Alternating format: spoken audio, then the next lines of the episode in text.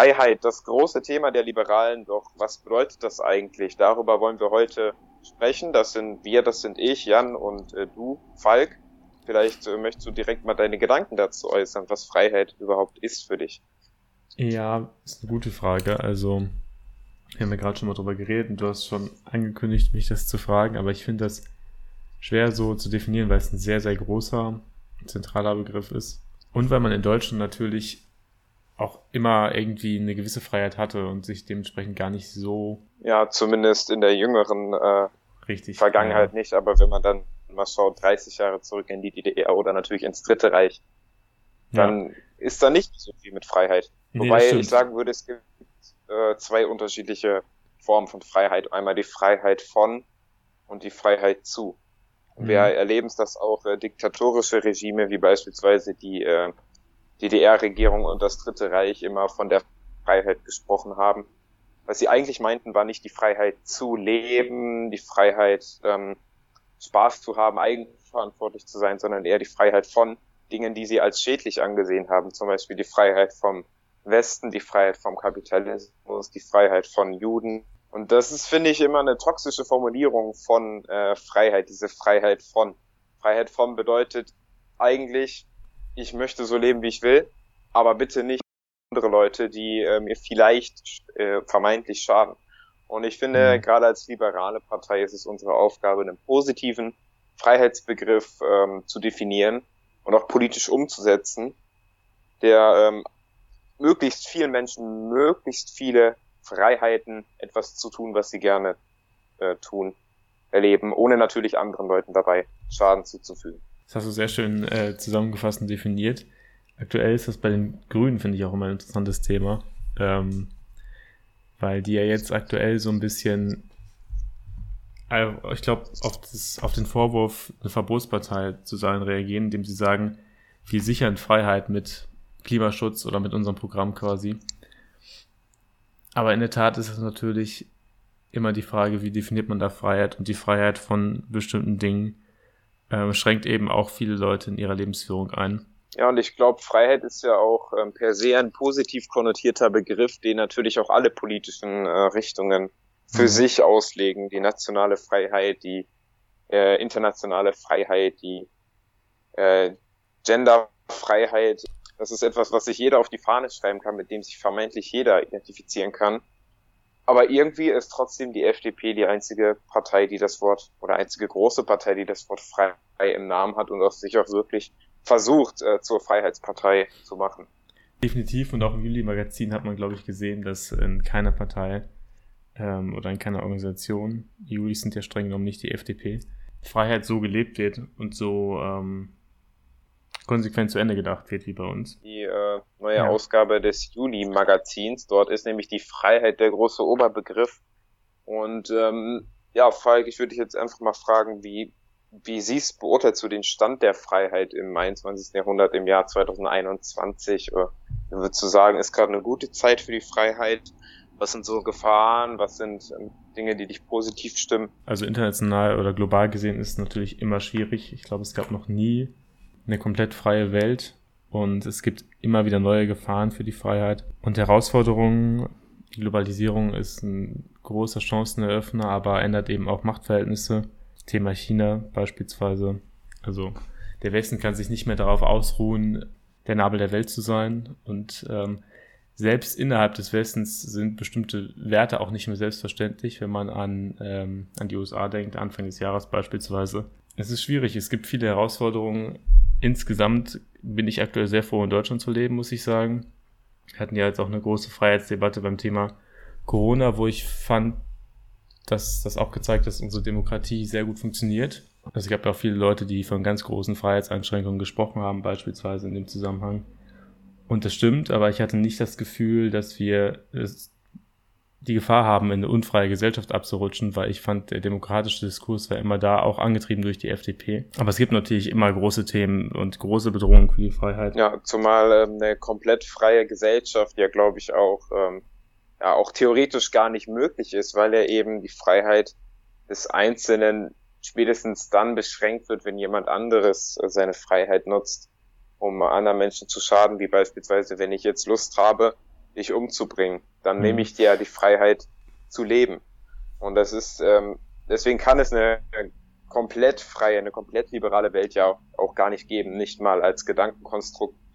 Äh, und ich finde es ganz interessant, äh, dass es dann für uns als äh, Partei, die sich oder als äh, Politiker oder als Jugendorganisation, die sich die Freiheit auf die Fahne geschrieben haben, immer die Abwägung zu treffen mit Augenmaß, wie viel Freiheit gerade gut ist. Und ähm, im Zweifel für die Freiheit ist ja auch ein äh, Leitspruch der FDP.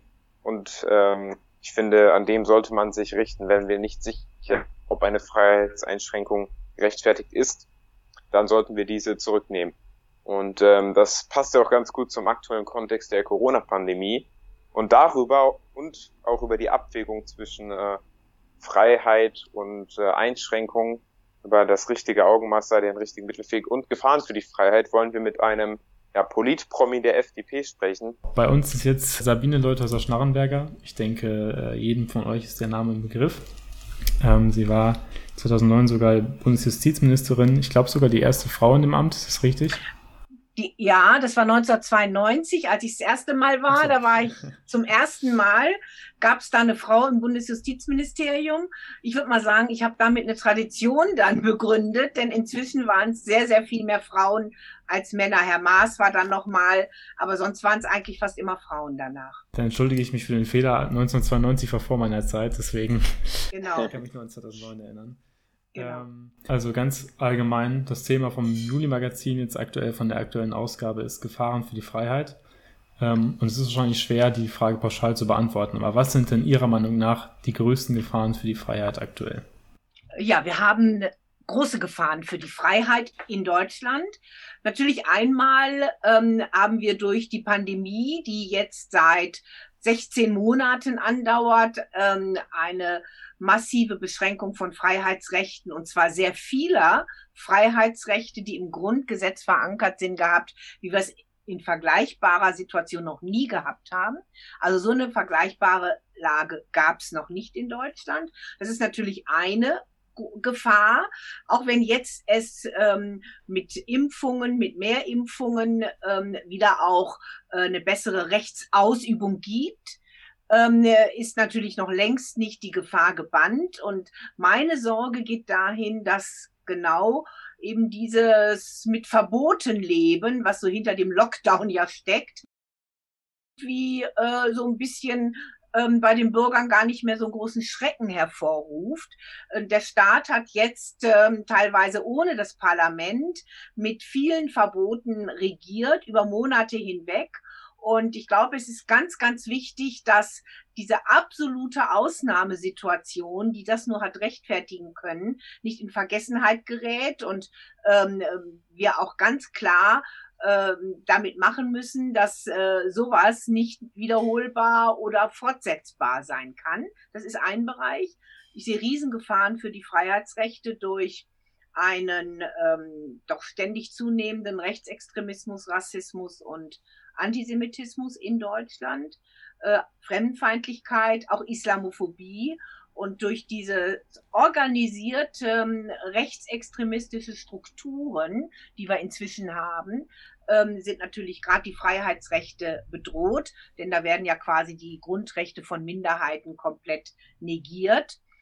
Und vielleicht noch einen dritten Punkt, je internationaler natürlich insgesamt Deutschland auch Teil ähm, der Globalisierung ist. Und ich bin sehr dafür. Wir brauchen das im Wirtschaftsbereich. Das ist Deutschlands Stärke. Wir sind letztendlich darauf angewiesen, aber es ist ja auch für junge Menschen eine Bereicherung.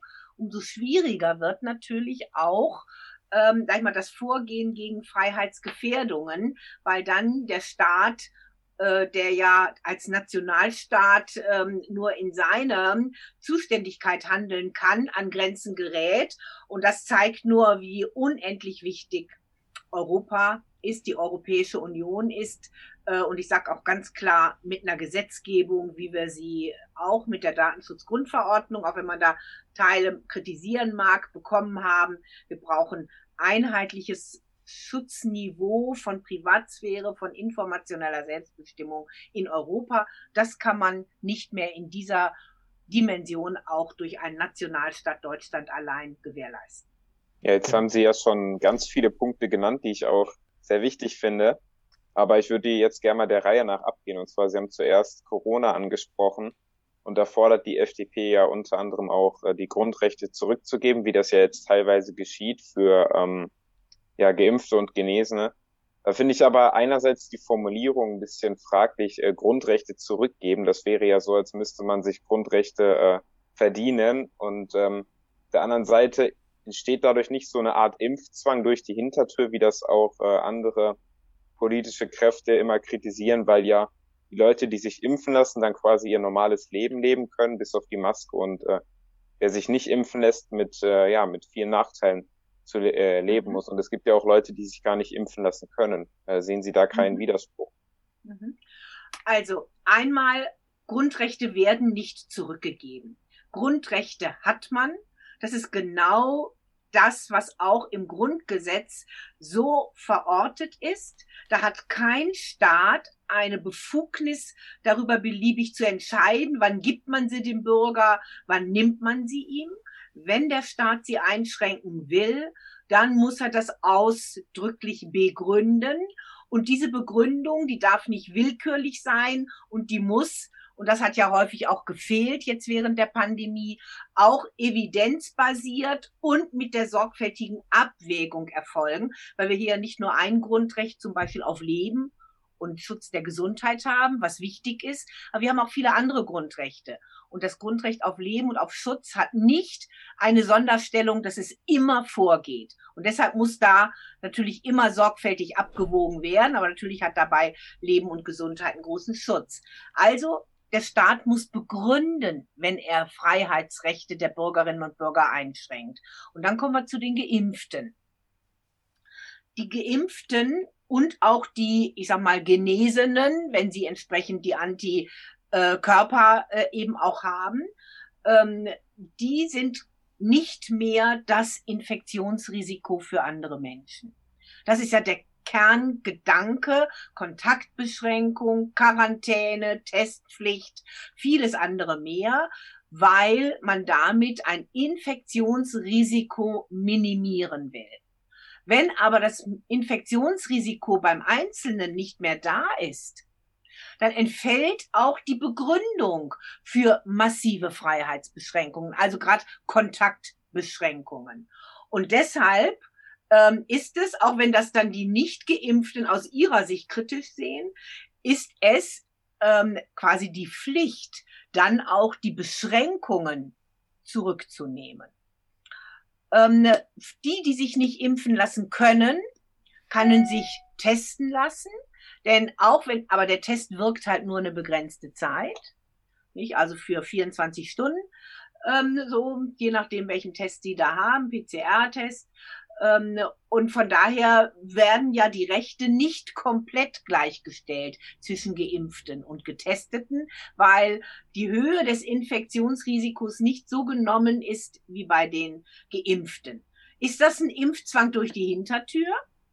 Ähm, faktisch mag man das meinen, ich sehe es nicht so. Jeder Bürger, der weiß dann, ähm, und die, natürlich muss die Politik ihm das erklären, und das ist auch mein Hauptkritikpunkt auch mit an der Bundesregierung. Jetzt hat sie angefangen, über ähm, Rücknahme von Freiheitsbeschränkungen für Geimpfte zu reden.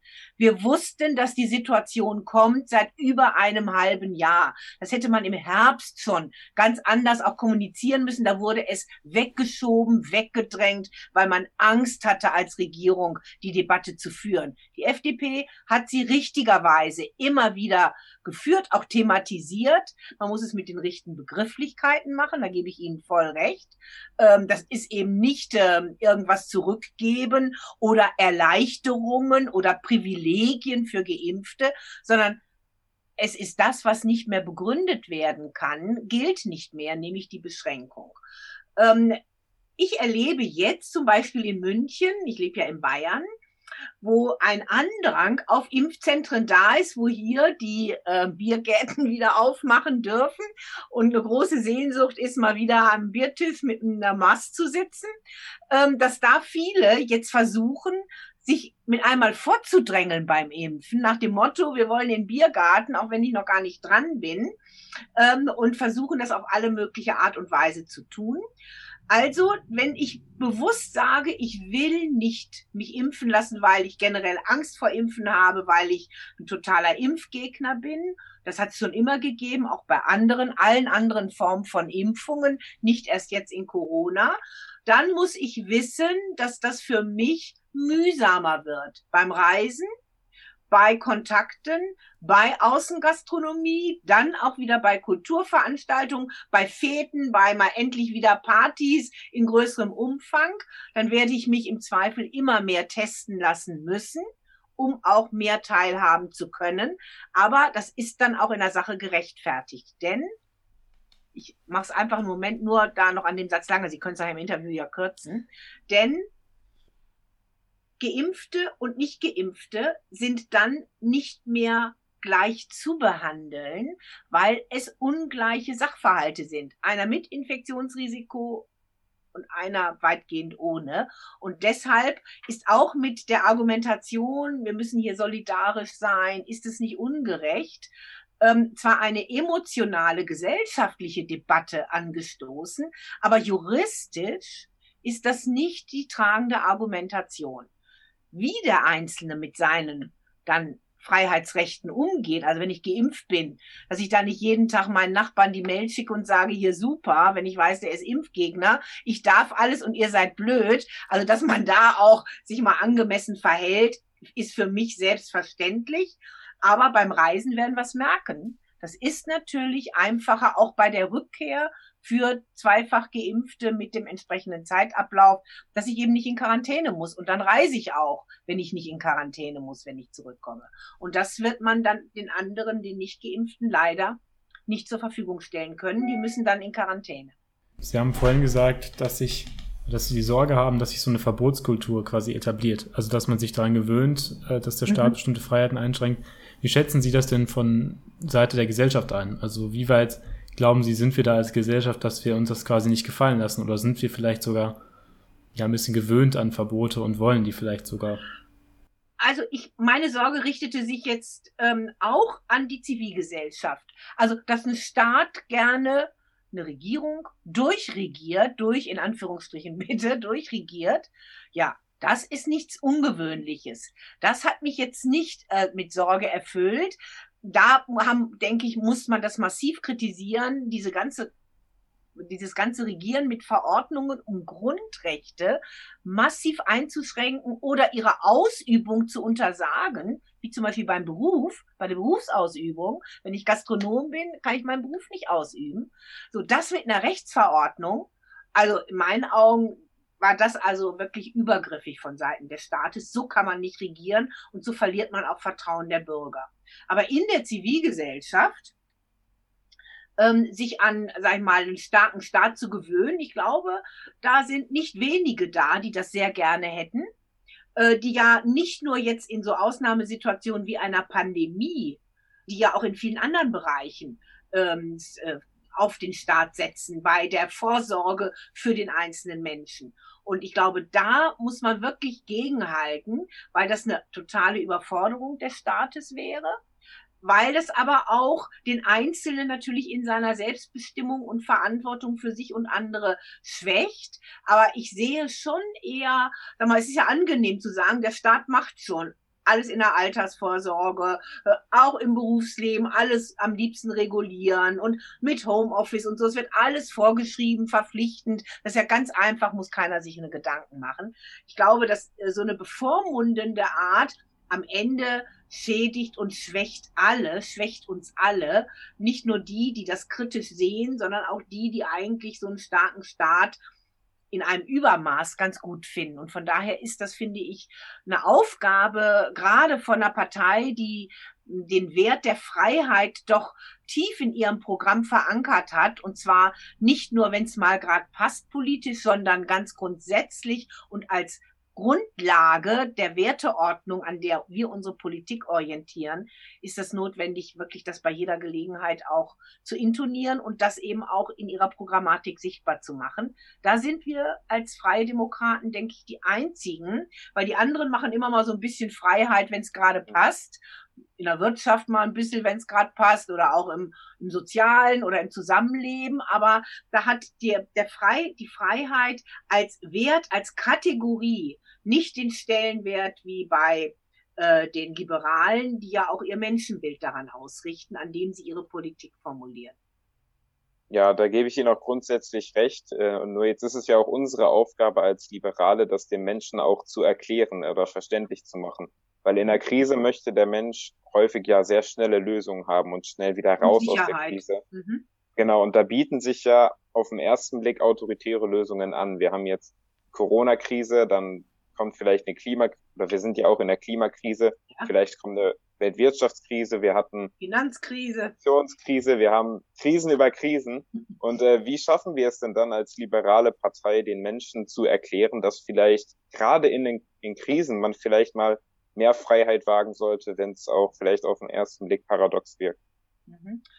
Indem wir nicht nur mit Schlagworten agieren, Freiheit an sich und großer Wert, das ist natürlich ganz wichtig als eine Botschaft, aber indem wir auch ganz konkret sagen, wie wir uns das vorstellen wie wir Alternativkonzepte und Lösungsansätze sehen, dass man auch in einer Krise nicht nur den Staat alles machen lässt. Das ist in meinen Augen ganz, ganz ähm, entscheidend. Ähm, das ist dann in Corona, denke ich, ähm, gut passiert. Auf der einen Seite nicht, sage ich mal, zu denen zugerechnet zu werden, die sagen, ihr habt ja keine Ahnung von der Gefahr. Also man muss natürlich Gefahren auch benennen, aber dann eben auch Alternativen mit Schutzkonzepten, mit Schwerpunkt, gerade zu Anfang bei uns äh, mit Blick auf die Alten, auf die älteren Menschen, die, die ähm, eher äh, gefährdet sind. Das ist ja nicht passiert. Jetzt auch, indem man quasi die jungen Menschen komplett allein lässt. 16 Monate hat nicht gereicht, um Schulen darauf vorzubereiten, dass da ganz anders Präsenzunterricht möglich ist. Das ist ja ein Armutszeugnis für Bund- und Landespolitik in weiten Teilen. Und ich denke, Alternativkonzepte, Alternativvorschläge und nicht in so ein nur ausschließlich schwarz-weiß. Also man ist gegen alles und weil man es ja alles besser weiß.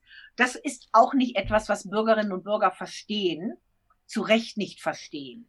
Äh, aber ich glaube, es ist jetzt, es gelingt schon, äh, sag ich mal, mehr Bürger ähm, auch davon zu überzeugen, dass Freiheit zwar anstrengend ist, aber am Ende eine selbstverschuldete Entmündigung in einen Zustand führt, auch in einen Systemzustand in Deutschland führt, der dann eher zu tendenziell zu autoritären Zügen neigt. Und dass wir eine Partei haben, die nur auf autoritäre Züge hinarbeitet und genau das System haben möchte, das haben wir jetzt ja. Das war noch vor 20 Jahren anders. Jetzt haben wir mit der AfD eine Partei, die ganz eindeutig, man sieht ja ihre Affinität zu Russland, da holen die sich ihre politischen Ratschläge, dass die natürlich ein anderes System wollen. Also von daher, autoritäre Systeme mögen im ersten Moment im Anschein her effektiver sein. Sogar effizienter vielleicht sein. Aber erstmal zu welchem Preis? Und zweitens, das ist ja gar nicht gesagt, dass das so sein muss. Nur weil man in Europa nicht in der Lage ist, Impfstoff einzukaufen auf vernünftige Art und Weise, heißt das ja nicht, dass autoritäre Staaten besser handeln. Hier hat man halt zum Teil Murks gemacht, ähm, auch in dem Erkennen der Pandemie, in ihrer Bewertung, auch in der Einschätzung und in der fehlenden Evidenzbasierung, die nach wie vor gegeben ist, weil man einfach ähm, auf gewisse Datenerhebungen Auswertungen bis heute nicht den Wert legt, der notwendig ist. Sie haben gerade davon geredet, dass es eine autoritäre Partei gibt mit der AfD. Sie haben davon geredet, dass sich vielleicht eine Verbotskultur etablieren könnte. Und wir haben ja auch, äh, wie ich finde, mit den Grünen äh, eine Partei, die ja ähm, auch die Klimakrise äh, versucht zu bekämpfen mit vielen Verboten. Und äh, jetzt wird es ja der Fall sein, dass wir bei der Bundestagswahl wahrscheinlich ein Parlament haben, was äh, von den kleinen und großen Parteien sehr verändert ist, im Gegensatz zum jetzigen, wo die kleinen und mhm. großen Parteien aneinanderrücken und wo vielleicht auch die FDP gebraucht wird, um eine demokratische äh, Regierung aufstellen zu können. Sie haben zweimal mit der Union regiert, wurden zweimal auch abgewählt deswegen vom, mhm. von der Bevölkerung. Jetzt ist so meine Frage, wie kann es die FDP schaffen, in der Koalition jetzt entweder mit den Grünen oder mit der Union oder vielleicht sogar mit beiden Parteien äh, nicht unterzugehen und sich weiter dafür einzusetzen, dass vielleicht nicht eine neue Verbotskultur etabliert wird, sondern dass die Freiheit ähm, ein weiteres mhm. Ziel mhm. bleibt in der Politik. Also die FDP, denke ich, äh, lebt von ihrer Programmatik und von ihrem Selbstverständnis, auch davon, ähm, Regierungsverantwortung übernehmen zu wollen. Ähm, denn äh, Opposition ist wichtig in der Demokratie, aber da bin ich auch sehr bei Herrn Müntefering, wenn sie zu lange andauert, ist sie Mist, weil natürlich in der Opposition äh, können sie nichts gegen Verbotskultur machen. Da können sie schöne Anträge schreiben, die werden dann abgelehnt, da können sie sagen, wie toll sie sind. Also man hat doch da nicht den Einfluss, ähm, als wenn man regieren kann. Von daher werden wir ja jetzt auch einen Wahlkampf bekommen, der, glaube ich, auch sich so ein Stück weit anders entwickelt als so manche, hm, die wir aus früheren Zeiten kennen. Und wir haben eine wirkliche Veränderung im Parteiensystem. Ähm, wir haben noch eine Union, die doch noch ein Stück Volkspartei ist, aber wo im Moment noch unsicher ist, äh, wie sie sich entwickelt, zurück zur älteren Stärke oder nicht. Und wir haben Grüne, äh, die auf alle Fälle für ein höheres zweistelliges Ergebnis gut sein werden. Denn ich gehe nicht davon aus, dass die komplett absacken werden im Laufe des Wahlkampfes. Und sie haben eben auch ähm, es äußerst gut gemacht, sich jetzt ähm, im Auftakt des Wahlkampfes zu positionieren, personell und sie haben ja auch ihr Programm. So, also von daher ähm, hängt es dann ganz entscheidend ab, dass wir in meinen Augen aus heutiger Sicht nicht eine Konstellation, die sich ergeben könnte, per se mal ausschließen. Mit Ausnahme nichts mit AfD, nichts mit Linken. Also das ist klar, da gibt's ja keinerlei Ansatz hin. Ähm, aber dass eine eine Ampel möglich ist, ja, klar, sollten wir einfach als eine Möglichkeit nicht ausschließen. Das ist kein Spaziergang, aber sollten nicht ausschließen. Rheinland-Pfalz zeigt, dass das natürlich in einem kleinen Land äh, überschaubarer auch funktionieren kann. Jamaika ist aus heutiger Sicht nicht so ganz schon auf der Tagesordnung, aber sollten wir natürlich auf keinen Fall ähm, äh, ausschließen. Ähm, und dann ist es ganz wichtig, dass ich in Verhandlungen gehe, meinen Augen, indem ich nicht gleich mit zwei Forderungen komme, wo ich sage, das geht mit uns nie. Da haben wir ja auch die schlechtesten Erfahrungen mitgemacht bei der Mehrwertsteuer, mit uns keine und am Ende wurde es dann viel mehr als gedacht und dann war ja 2009 war ja die schiefe Ebene erreicht, weil eben das, was wir im Wahlkampf angekündigt haben, nicht ansatzweise durchgesetzt wurde. Und dann waren wir eigentlich relativ früh in der Koalition im wirtschaftlichen, steuerrechtlichen Bereich auf der schiefen Ebene.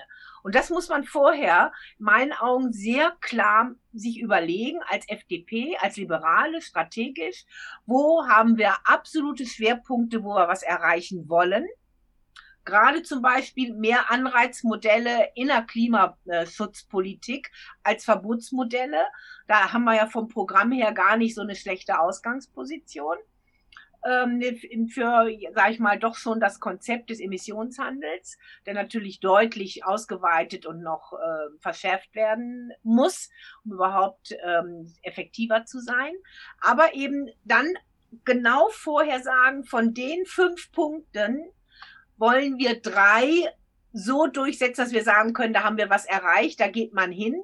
Die anderen wird man dann nicht durchsetzen können und so, dass auch andere sich natürlich wiederfinden in der Koalition. Aber ich muss mir eigene Punkte nehmen, wo ich was erreiche und nicht bei jedem Punkt rumverhandeln, dass am Ende keine Kontur, kein gar nichts mehr da ist. Also eine gute strategische Vorbereitung, die auch aus den Fehlern der ähm, gerade der 2013 verlorenen Wahl lernt.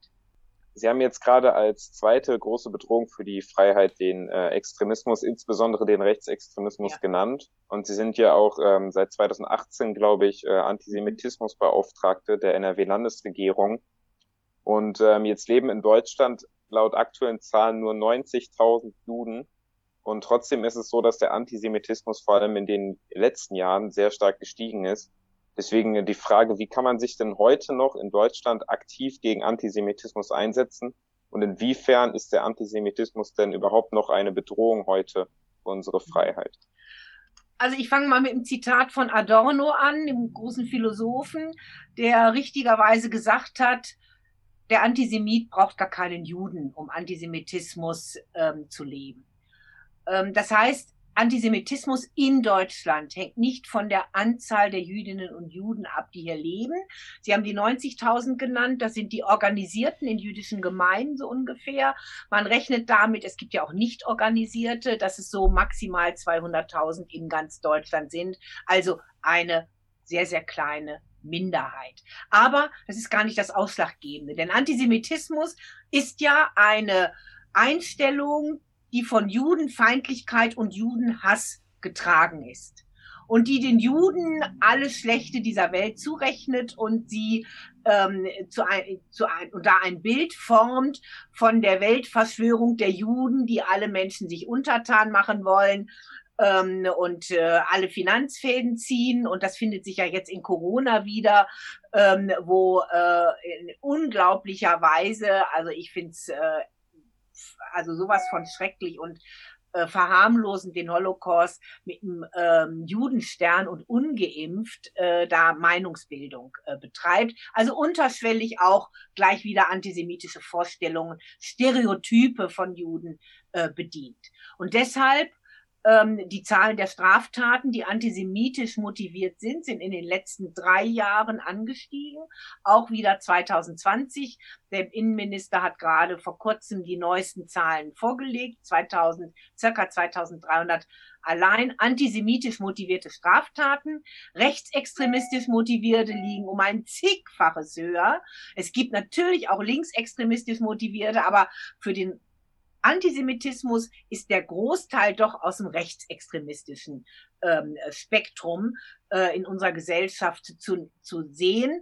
Es gibt, äh, Antisemitismus macht vor keiner Gesellschaftsschicht und vor keiner Ideologie halt, aber die größte Gefahr liegt schon dort. Aber wir sehen ja ganz aktuell jetzt heute, äh, mit der Eskalation in Jerusalem ähm, sind in Nordrhein-Westfalen also einige ähm, israelische Fahnen verbrannt worden. Vor Synagogen sind Gedenkstätten versucht worden, in Brand zu setzen. Gedenkstätten, äh, wo an die frühere Verbrennung, nämlich zu 1938, also zur November-Pogromnacht, ähm, äh, Synagogen abgefackelt wurden und da sind Gedenkstätten und die hat man versucht anzustecken. Also na, da ist in meinen Augen eine klare Aussage drin, die ist gegen die Juden und auch gegen Israel gerichtet.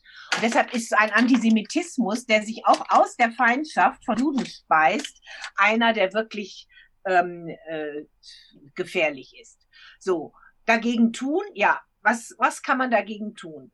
Man kann nur was machen, wenn man auch weiß, dass es diese Gefahr des Antisemitismus gibt. Deshalb ist natürlich eine Wissensvermittlung, die nicht eine reine Geschichtsbetrachtung ist. Also mit Zahlen kann man viel machen, aber äh, über sechs Millionen Juden, die vernichtet wurden von den Nazis, ist eine unglaublich erschreckende Zahl. Aber damit haben sie noch nicht die Leute motiviert, jetzt gegen Antisemitismus Antisemiten vorzugehen, sondern man muss sichtbar machen, nicht nur wozu diese, ähm, diese Denkrichtung, dieser Hass fähig ist, sondern was das heute bedeutet, ganz konkret. Ähm, das bedeutet eben, dass man ähm, Rabbiner, die man erkennt ähm, auf der Straße, dass die angespuckt werden, dass die niedergeschlagen werden, ähm, vieles andere mehr. Das Schimpfwort Judendrecksau äh, fast äh, manch anderes anderes Schimpfwort mit A, Pünktchen, Pünktchen ersetzt hat. An Schulen ist das leider zum Teil so. Also neben der Wissensvermittlung und der Aufklärung braucht man wirklich viele, viele engagierte Menschen, die auch sagen, das ist nicht die Sache der Juden. Ist es nämlich nicht, sondern das ist unsere Sache und Angelegenheit von uns allen, weil Judenhass ist eine Verletzung der Menschenwürde von uns allen. Weil, dass ich jemand wegen der Religion hasse und sage, der hat kein, kein äh, Lebensrecht, denn äh, man hat sie wohl vergessen damals beim Vergasen, ist so eine Stereotype, die immer von Antisemiten, also eine Erzählung, die da gebraucht wird. Ähm, denke ich, das muss uns doch alle nicht nur verstören, sondern irgendwie richtig engagiert und motiviert machen. Als Antisemitismusbeauftragte des Landes, also ich bin nicht Regierungsmitglied, ich bin im, des Landes Nordrhein-Westfalen, habe aber meine Infrastruktur in der Staatskanzlei in Nordrhein-Westfalen, hm, ist natürlich gerade viel zu versuchen, präventiv noch stärker zu wirken. Also ich unterstütze sehr viele zivilgesellschaftliche Organisationen, sehr viele junge Menschen, äh, die alle möglichen Dinge machen über Zweitzeugen, denn die Zeitzeugen wird es in ein paar Jahren keine einzigen mehr geben. Und äh, die können nichts mehr erzählen, aber dass junge Menschen selbst dann zu quasi Zweizeugen werden, die andere motivieren, sich gegen ähm, äh, diesen Judenhass äh, zu engagieren, ist so ein Projekt, das ich jetzt seit über zwei Jahren fördere. Ähm, natürlich Schulengagement unterstütze in vielfältigster Form, aber strukturell auch für Verbesserungen kämpfe. Erstens Meldestelle. Ich will, dass alles, was an antisemitischen Vorfällen da ist, auch was nicht strafrechtlich relevant ist, erfasst wird, damit wir mal sehen, wo spielt sich das überall ab. Und Schule ist ein ganz wichtiger Ort. Da spielt leider sehr viel Antisemitismus eine Rolle. Natürlich auf der anderen Seite gibt es auch Islamophobie, wir, müssen wir überhaupt nicht drüber reden, auch Muslimfeindlichkeit. Aber wir reden jetzt über Antisemitismus. Ähm, dann muss man natürlich Strukturen verändern, dass gerade auch Lehrerinnen und Lehrer, viele auch Beschäftigte im öffentlichen Bereich, in ihrer Ausbildung einfach über Antisemitismus Bescheid bekommen, dass man ihnen auch Dinge an die Hand gibt. Also wenn in der Schulklasse äh, da ein, zwei aufstehen und sagen, also Israel ist ein Apartheidstaat, der gehört mal gleich wegradiert von der Landkarte, dann kann es nicht sein, dass eine Lehrerin sagt, ja, ihr habt eure Meinung, aber jetzt kehren wir mal zur Tagesordnung zurück, sondern muss man da dann auch sagen, okay, jetzt debattieren wir das mal, denn was ihr da sagt, wollt ihr für das Land, wo vielleicht eure Eltern herkommen, ja auch nicht haben. Also, dass man ihnen Handreichungen gibt, wie man auch in einer plötzlichen Situation mit so etwas umgeht. Das liegt systemisch nicht vor. Da gibt's Engagierte, aber nicht systemisch. Ich muss in der Polizei, in der Justiz Strukturen haben, die genau stärker erkennen, wo möglicherweise eine antisemitische Motivation oder Hintergrund da ist ähm, gerade auch in der Justiz, wenn es um Bewertung von Sachverhalten geht, wie Plakate, die die Partei Die Rechte hängt, Israel ist unser Unglück oder ähnliches mehr. Also ähm, wirklich auf vielfältige Art und Weise, die ein breites Spektrum in unserer Gesellschaft befasst, um eben möglichst viele Leute zu erreichen. Eines muss ich leider als Bilanz sagen, nach meiner bisherigen Tätigkeit, die, die total verbohrt sind, die erreicht man nicht. Da kann man sich wirklich Gedanken machen, Geld in die Hand nehmen, noch so viele Angebote machen. Ähm, die, die da eine feste Vorstellung haben, dass Juden auf dieser Welt nichts zu suchen haben, die erreiche ich nicht. Die erreiche ich nicht mit dem tollsten Bildungsangebot. Sie haben das angesprochen mit der Schule. Ich habe es jetzt leider in den äh, letzten Tagen beobachtet, dass äh, sehr viele Mitschüler, die eigentlich sehr apolitisch sind, vor allem mit muslimischem Hintergrund, aber nicht nur, mhm. sich da jetzt im Israel-Palästina-Konflikt auf einmal sehr einseitig äußern und ja fast schon Propaganda und Hass auch gegen ähm, nicht nur gegen den Staat Israel oder gegen die Politik Israel, sondern auch gegen Juden an sich ja. verbreiten. Und das finde ich mhm. ganz schwierig. Ähm, ich würde da gerne mhm. immer einhaken und da was zu sagen oder so, aber ich traue mich auch oft nicht. Mhm. Und ich, ich glaube auch, die Menschen meinen das gar nicht so. Mhm. Die kriegen da irgendwas mit, irgendein Bild sehen sie von toten Kindern. Natürlich findet man das schrecklich und ich kritisiere auch die ähm, mhm. israelische Siedlungspolitik. Ja. Und daraus wird dann irgendwie abgeleitet, dass alle Juden so sind. Und das sind oft sehr gut integrierte Menschen, die eigentlich sehr liberal ihren Glauben auslegen, auch kein Problem mhm. mit Homosexuellen mhm. oder Christen oder so haben. Mhm. Aber in dem Bereich sind sie dann immer noch sehr einseitig und vor allem ja. feindlich gegenüber Juden. Und mhm. was kann ich da vielleicht auch tun als äh, junger Mann? Ich kenne jetzt leider keinen Juden persönlich, äh, mhm. mit dem man sich vielleicht anfreunden könnte und dann zeigen könnte, hey, die sind doch gar nicht so schlimm. Aber was kann man da vielleicht tun, um äh, Vorurteile aus dem Weg ja. zu räumen? Also, Sie sagten ja so, dann kann man zeigen, die sind gar nicht so schlimm. Ähm, es wird eben ein Bild von Jüdinnen und Juden gezeichnet. Erstens als seien die was ganz Besonderes, was ganz anderes, lebten auch anders und hätten einen absoluten Beherrschungsdrang. Und deshalb das Allerbeste ist, wie Sie es quasi so gefühlsmäßig gesagt haben, eine Begegnung weil über Leute herziehen, von denen man gar nichts weiß, ähm, wo man meint, die leben ganz anders. Muslime haben auch ihre religiösen ähm, Verhaltensweisen, haben die Juden, haben die Christen okay, das ist gut, das macht keinen zu irgendjemandem, der nun, sag ich mal, besonders gefährlich, abartig oder auszugrenzen ist, sondern das ist äh, einfach so, wenn wir mal nur die monotheistischen Religionen, also die Weltreligionen ähm, betrachten. Also Begegnung schaffen, das ist auch eines meiner Bereiche, also ist natürlich das A und O. Aber dann auch sagen, wenn vielleicht jemand mit einem anderen, ich sag's mal, kulturellen Hintergrund aber hier in Deutschland aufgewachsen. Vielleicht sind die Eltern vor Jahren nach Deutschland gekommen, kommen vielleicht aus dem arabischen Raum im weitesten Sinne, Iran, wo auch immer, Nahostregion. Dass wir sagen, nur weil wir jetzt im Moment was im Iran an Politik kritisieren, wo die Menschenrechte mit Füßen getreten werden, oder in Saudi-Arabien oder in anderen Ländern oder auch im Irak, und wir würden jetzt sagen, Irak hat keine Daseinsberechtigung. Und deshalb dürfen wir Iraker in Deutschland, die vielleicht die besten Freunde von anderen sind, weil das immer ein Nachbar, die dürfen wir mit einmal jetzt eine abgebrannte Fahne vor die Haustür liegen oder die können wir einfach angreifen. Ähm, also, dass man einfach mal so sichtbar macht, was das wirklich bedeutet, wenn man selbst betroffen wäre. Denn es gibt nur einen einzigen Staat, dem man die Existenzberechtigung abspricht, aus bestimmten Bereichen heraus. Und das sind, wie Sie richtig sagen, nicht nur mit arabischem, muslimischem Hintergrund, sondern es sind teilweise auch, also es war eigentlich immer eher ein ganz linkes Spektrum auch in Deutschland, was aber auch nicht, auch teilweise so ein paar Wurzeln in christlichen Kirchen hat dürfen wir uns nichts vormachen, auch da gab es in der Vergangenheit sehr wohl antisemitische ähm, Strukturen und Vorbehalte, ist ja alles nachlesbar. Ähm, und dass man dann sagt, also warum hat denn der Staat Israel, der ja nicht der Staat der Juden, die in Deutschland leben, ist, da ist der Staat die Bundesrepublik und Frau Merkel regiert die und nicht Netanyahu regiert die Juden in Deutschland. Und diese Identifizierung von Israel mit allen Juden in Deutschland als Kollektiv, ohne jeden Unterschied. Das ist dieser antisemitische Ansatz. Nicht, indem man das den Juden hier zurechnet.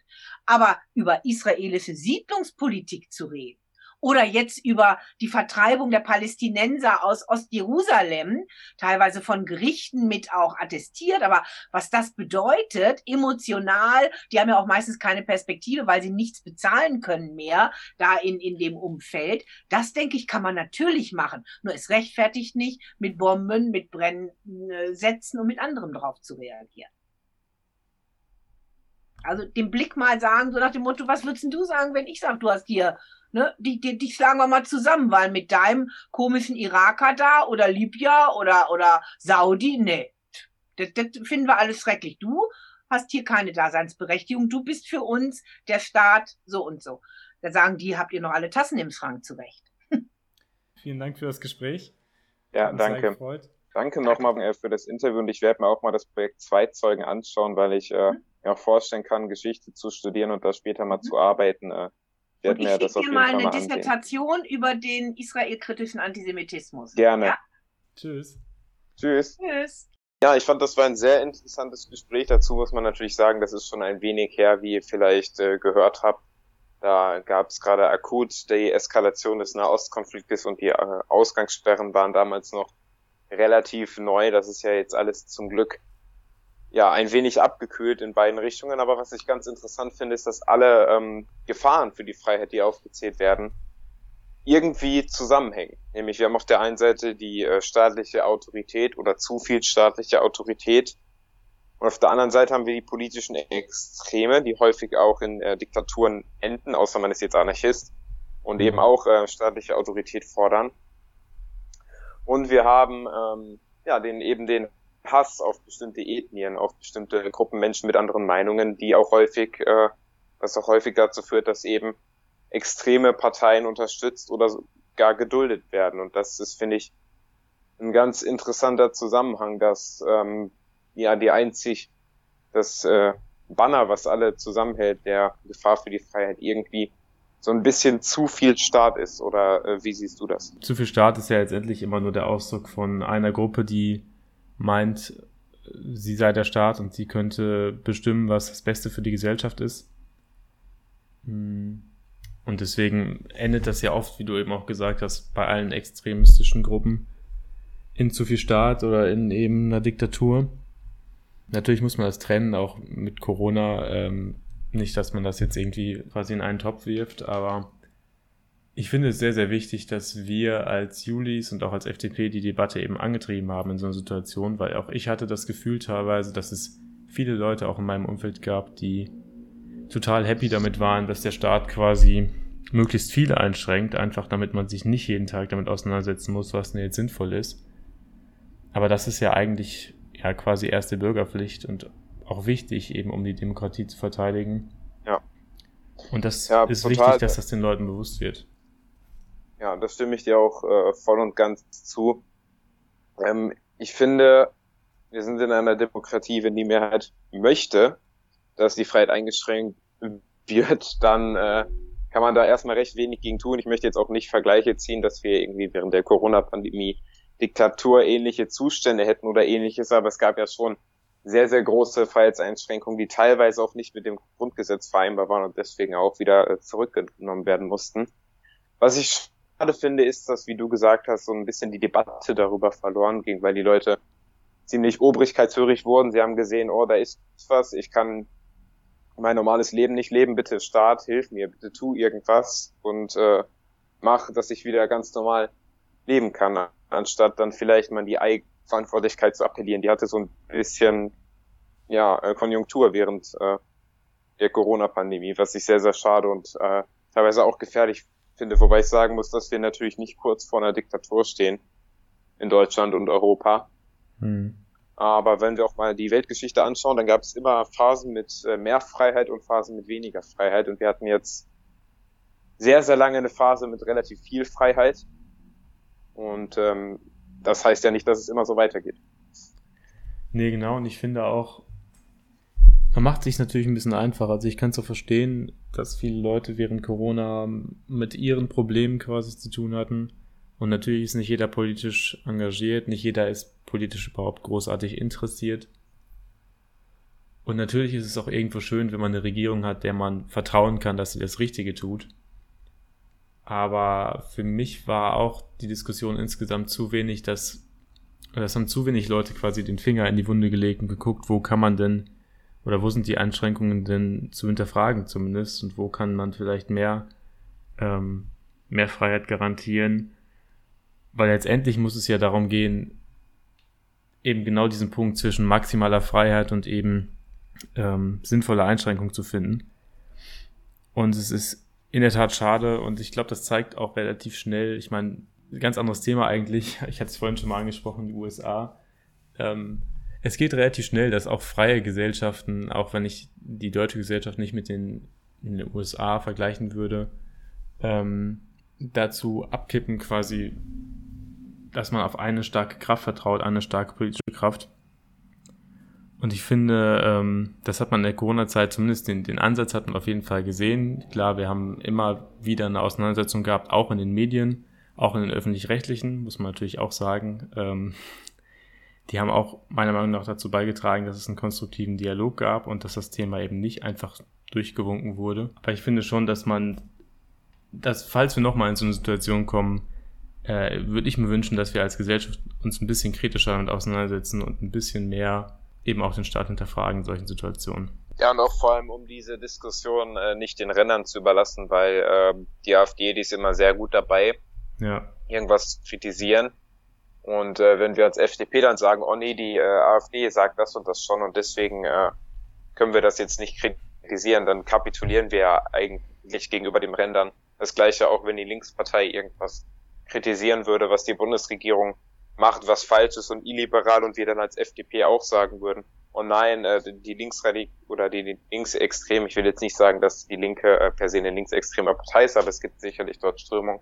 Und mhm. dass wir dann äh, sagen, oh nee, weil nur weil die das jetzt kritisieren, dann sind wir mal lieber leise. Ich finde, dann sollten wir erst recht auch sagen, wir sind eine Partei der Mitte, wir sehen auch Kritikpunkte, aber differenziert. Und das, finde ich, hat die FDP im Bundestag zur Corona-Krise recht gut gemacht. Ja. äh, hätte ich mir von der Basis aber vielleicht auch mehr gewünscht. Ich weiß, das ist in, äh, im Ruhrgebiet auch teilweise passiert, dass es da Demonstrationen gibt mit natürlich unter Berücksichtigung der Hygieneregeln mhm. und allem und unter Ausschluss jeglicher extremistischen äh, Menschen, die sich da anschließen wollten. Aber ich finde ähm, generell, dass die Kritik der ähm, FDP und der jungen Liberalen während der Corona-Krise sehr, sehr sachbezogen und nüchtern war, was sicherlich auch in den guten Umfragenwerten zu sehen ist. Wir haben aber trotzdem ja die ein oder andere realpolitische Aktion auf der Straße ein bisschen mehr gewünscht hätte. Ja, ja, was du auch gerade gesagt hast, ähm, dass es eben schnell geht, dass man, dass quasi die extremistischen Kräften die Stimme überlassen wird. Ähm, ich hatte auch einen in der Pandemie, die ist ja noch die Pandemie, aber während als Lockdowns, einen Dialog mit meinem Friseur, der, ähm, der auch eben so, also jeder hat sich natürlich damit beschäftigt, auch Leute, die normalerweise vielleicht unpolitisch sind, haben eben darüber geredet, was ist mit den Maßnahmen.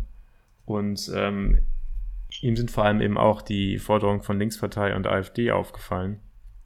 Ähm, er hatte auch eine gewisse Antipathie der FDP gegenüber, muss man sagen.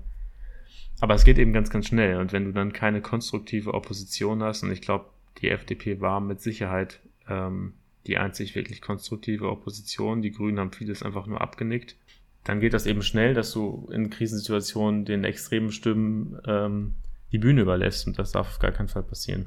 Ich weiß nicht, ähm, die Grünen, die finde ich, sind auch, also früher gab es, oder es gibt ja auch die außerparlamentarische Opposition, wenn der Partei nicht im Bundestag ist und trotzdem äh, mhm. aktive Opposition betreibt, wie es auch wir als FDP ähm, erleben mussten ab ja. 2013.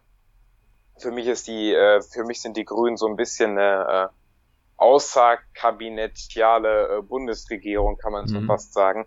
Weil die Forderungen der Grünen, äh, äh, vor allem während ihrer großen Hypes nach der Fukushima-Katastrophe und jetzt äh, durch Fridays for Future, auch einfach fast deckungsgleich übernommen worden von der Bundesregierung, um eben die äh, Grünen ein bisschen runterzubekommen. Man sieht ja auch das Abstimmungsverhalten der Grünen, beispielsweise bei Staatstrojanern oder ähm, ja. ja bei den Corona-Pandemien, da stimmt die eigentlich nie gegen die Bundesregierung. Maximal enthalten sie sich. Ja, und das da denke ich, dass die Leute, die frischen Wind wollen durch eine grüne Regierung, da ziemlich schnell enttäuscht werden, weil die Grünen im Prinzip oder die grünen Ideen ja jetzt schon großen Einklang finden in der Bundesregierung. Ja, das glaube ich auch. Ich glaube, dass viele Leute äh, auch enttäuscht sein werden, falls es so kommen sollte, dass wir eine grüne Kanzlerin bekommen. Äh, es sind ja noch drei Monate und sieht ja auch aktuell jetzt nicht unbedingt danach aus. Aber falls es so kommen sollte, äh, werden mit Sicherheit einige enttäuscht sein, denn das ist auch der Eindruck, den ich immer habe. Die Grünen sind eigentlich die große Koalition nur mit vielleicht ein bisschen mehr Klimaschutz nach außen kommuniziert zumindest. Aber gut, das müssen die Leute dann selbst entdecken. Und apropos grüne Idee, noch so eine äh, grüne Idee, beziehungsweise rot-rot-grüne Idee, ist der Mietendeckel, der unter anderem auch in Berlin versucht wurde, dann auch gekippt wurde vom, äh, ja, von Verfassungsgericht und auch im Bundesverfassungsgericht, vom Bundesverfassungsgericht einkassiert wurde. Du hast äh, einen interessanten Artikel geschrieben zum Mietendeckel im Juli Magazin. Ja. Jetzt haben wir eine problematische Situation auf dem Wohnungsmarkt insbesondere in den Großstädten. Äh, und das passt ja auch zum Thema Freiheit, weil ähm, wenn ich nicht, wenn ich nicht die Freiheit habe, mir eine Wohnung auszusuchen, da wo ich äh, leben möchte, dann ist das ja auch eine Form von Freiheitseinschränkung. Warum glaubst du, dass das durch den Mietendeckel nicht zu lösen ist? Ja, weil zum einen das einfach die Vergangenheit zeigt. Also es gab ja schon einige Städte, die es ausprobiert haben. Ähm, in Berlin hat man jetzt nur sehr kurzfristige Effekte gesehen, das muss man natürlich fairerweise sagen, aber die waren jetzt auch nicht unbedingt positiv. Ich glaube, es gab, äh, ich habe jetzt keine Zahlen im Kopf leider gut vorbereitet, aber jeder kann jetzt ja nachgucken. Also es gab deutlich weniger neue Wohnungen auf dem Markt. Ähm, und auch die Vergangenheit in anderen Städten hat gezeigt, was passiert. Also das ist ja jetzt nichts, was man sich ausdenkt, weil man irgendwie die reichen Vermieter schützen möchte, sondern einfach, weil man versucht, rational an das Thema ranzugehen und am Ende entdeckt, dass es so nicht funktioniert. Und ich verstehe nicht, warum das für andere Parteien in Teilen so schwer ist, ähm, warum man da immer Ideologie oder, weiß nicht, Gerechtigkeitswahn über sinnvolle Entscheidungen stellt. In allen Städten, wo es ausprobiert wurde, hat es das Wohnungsangebot eigentlich nur verknappt und es macht auch Sinn. Also wenn man sich kurz damit auseinandersetzt, warum sollte ich investieren, wenn es sich für mich nicht mehr lohnt Ja, also das finde ich, ähm, finde ich ist ein Thema, wo ich persönlich absolut, deswegen war es mir auch wichtig, den Artikel zu schreiben, absolut kein Verständnis habe, dass man so ideologisch motiviert sowas fordert, ohne sich wirklich mit den Konsequenzen auseinanderzusetzen, weil am Ende, klar, als Politiker, auch als äh, Regierungsmitglied in Berlin verdienst du wahrscheinlich ganz gut. Deswegen bist es am Ende nicht du, der darunter leidet, äh, aber eben die Bürger und das nur, damit du deine Forderung nach dem Mietendeckel durchgesetzt hast und du vielleicht es geschafft hast, ein paar Vermieter ein bisschen ärmer zu machen. Ähm, das finde ich ziemlich unseriös. Ja, und ähm, jetzt können wir vielleicht noch ein bisschen aktueller werden. Äh, aktuell findet ja auch die Fußball-Europameisterschaft statt und ähm, auf dem Platz geht es ja auch immer darum, sich freie Räume zu spielen, also so ein bisschen Freiheit auf dem äh, Platz zu haben, auf dem Rasen zu haben. Was glaubst du, ähm, wie wird die deutsche Mannschaft am Dienstag jetzt äh, zum Zeitpunkt der Aufnahme liegt ja. das Spiel noch vor uns. Ich weiß nicht, wie es ist, wenn wir hochgeladen haben oder wenn ihr das hört, dann ist es wahrscheinlich schon vorbei. Was glaubst du, wie geht das Spiel aus gegen England, das EM-Achtelfinale? Oh, ähm, das ist eine sehr, sehr gute Frage. Ich freue mich schon aufs Spiel, aber bis jetzt hat mich die deutsche Mannschaft nicht so überzeugt, wie ich das gehofft hatte. Ich bin davon optimistisch und sage 2-0 für Deutschland. Ich sage aber einfach, dass äh, sich Tradition fortsetzen wird. Deutschland wird im Elfmeterschießen gegen England ah, ja, gewinnen. Ja. Und damit äh, wären wir auch am Ende zumindest des ähm, offiziellen Teils und zum Ende möchte ich dann nochmal ein Dankeschön sagen an eine Person, die ja das eigentlich erst möglich gemacht hat, dass wir beide hier diesen Podcast machen dürfen, die auch ganz, ganz viel geleistet hat für die Julis und äh, für das Juli-Magazin, nämlich die liebe Anne Wickborn, die nämlich äh, ja aufhört als Chefredakteurin des Juli-Magazins nach äh, langer Zeit, was wir natürlich sehr, sehr schade finden, aber wir wünschen dir, Anne, du hörst es bestimmt, natürlich auch alles Gute auf deinem weiteren Weg und äh, freuen uns dann auf den nächsten Chefredakteur oder die nächste Chefredakteurin des äh, Juli-Magazins. Ja, dem schließe ich mich an. Äh, wir haben ja nur ganz kurz zusammengearbeitet, aber äh, es war sehr produktiv und hat immer großen Spaß gemacht. Und äh, ich weiß ja auch aus der Vergangenheit, dass du ähm, das Juli-Magazin sehr nach vorne gebracht hast und ähm, da ist, glaube ich, die Messlatte jetzt relativ hoch für den neuen Redakteur oder die neue Chefredakteurin. Äh, genau. Das war's dann von uns. Wir hoffen, äh, ihr habt noch eine schöne Woche, eine schöne Zeit und äh, ja, wir werden uns wiederhören zur nächsten Folge des Juli Magazins Podcast.